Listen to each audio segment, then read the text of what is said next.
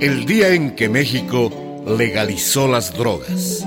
La cucaracha, la cucaracha, ya no puede caminar porque le falta, porque no tiene marihuana que fumar. Fúmese uno. Tranquilo, no le hará nada. Y usted también. En 1938, el doctor Leopoldo Salazar Viniegra, director del Departamento de Salubridad de México, repartió cigarrillos de marihuana entre sus colegas. ¿Notan algún efecto especial? La verdad es que no. Alguna resequedad en la boca, pero... Nadie que ha fumado marihuana se ha levantado de su asiento con intenciones de... de matar a nadie, ¿verdad? El experimento del doctor Salazar Viniegra iba contra la opinión generalizada que consideraba el humo de la marihuana como instigador de crímenes y actos depravados. Mentiras, simples mentiras difundidas por algunos empresarios. Dicen que son muy nocivas y que dañan a la gente, que los jóvenes verían con aquel un aliciente, la cucaracha, la cucaracha. Un año antes, en 1937, el gobierno norteamericano había declarado ilegal la marihuana. Esta prohibición había sido un triunfo del empresario Randolph Hearst, dueño de la mayor industria de papel de celulosa. Hertz necesitaba eliminar la competencia del papel hecho de cáñamo, de marihuana. A través de sus periódicos sensacionalistas, Hearst lanzó una feroz campaña culpando a la marihuana de los crímenes más horribles. Con la prohibición, las empresas de Hertz florecieron. Y lo que más floreció fueron las mafias. Aquí de lo que se trata es de que a las hinches mafias se les acabe el negocio, acabar con esas ratas. En México, el gobierno del presidente Lázaro Cárdenas comenzó a enfrentar un problema social muy grave por la prohibición de las drogas. El consumo no había disminuido en absoluto y lo que aumentaba día a día era el narcotráfico. Presidente Cárdenas, Dígame, usted tiene que enfrentar el problema de las drogas. ¿cómo, doctor Salazar Viniegra?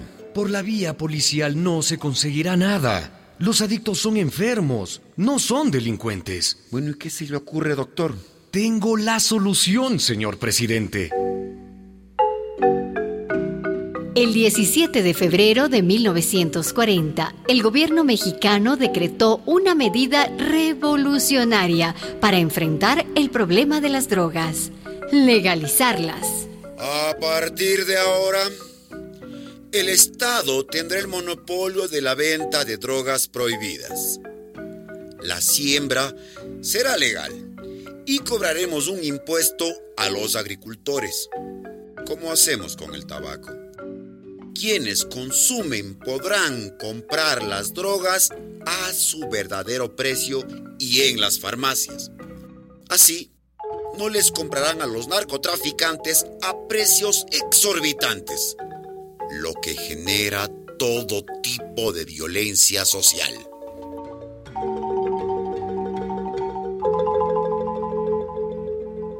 El doctor Salazar Viniegra era un respetado investigador médico, director del Departamento de Salubridad Pública de México.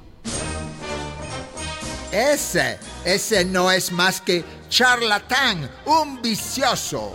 Washington consideró el decreto del presidente Cárdenas, promovido por el doctor Salazar Viniegra, como un peligro para los intereses de Estados Unidos. Y comenzó a cabildear ante el gobierno mexicano para que el doctor Viniegra fuera removido de su cargo. La verdad era que la prohibición de la marihuana había disparado los precios. Con la legalización se les acababa el negocio a los narcotraficantes mexicanos.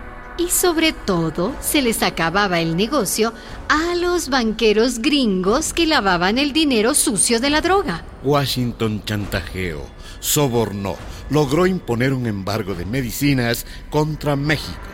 Tantas fueron las presiones que el 3 de julio de 1940, menos de cinco meses después del decreto, el gobierno mexicano tuvo que destituir al doctor Salazar Viniegra y volver a la prohibición de la marihuana y de todas las drogas. negocio es negocio, my friends. Y fue así que el negocio más repugnante de la historia, el que ha causado más enfermos, muertos y encarcelados, más que cualquier guerra, el negocio que ha destruido a las sociedades latinoamericanas para enriquecer a los bancos gringos, siguió prosperando hasta el día de hoy son los caminos del sur.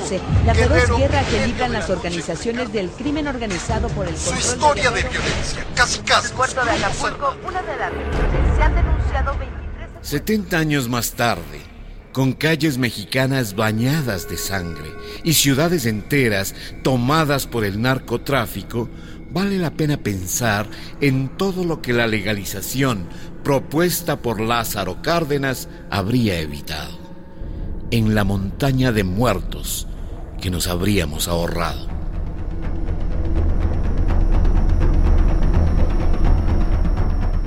Una producción de radialistas.net.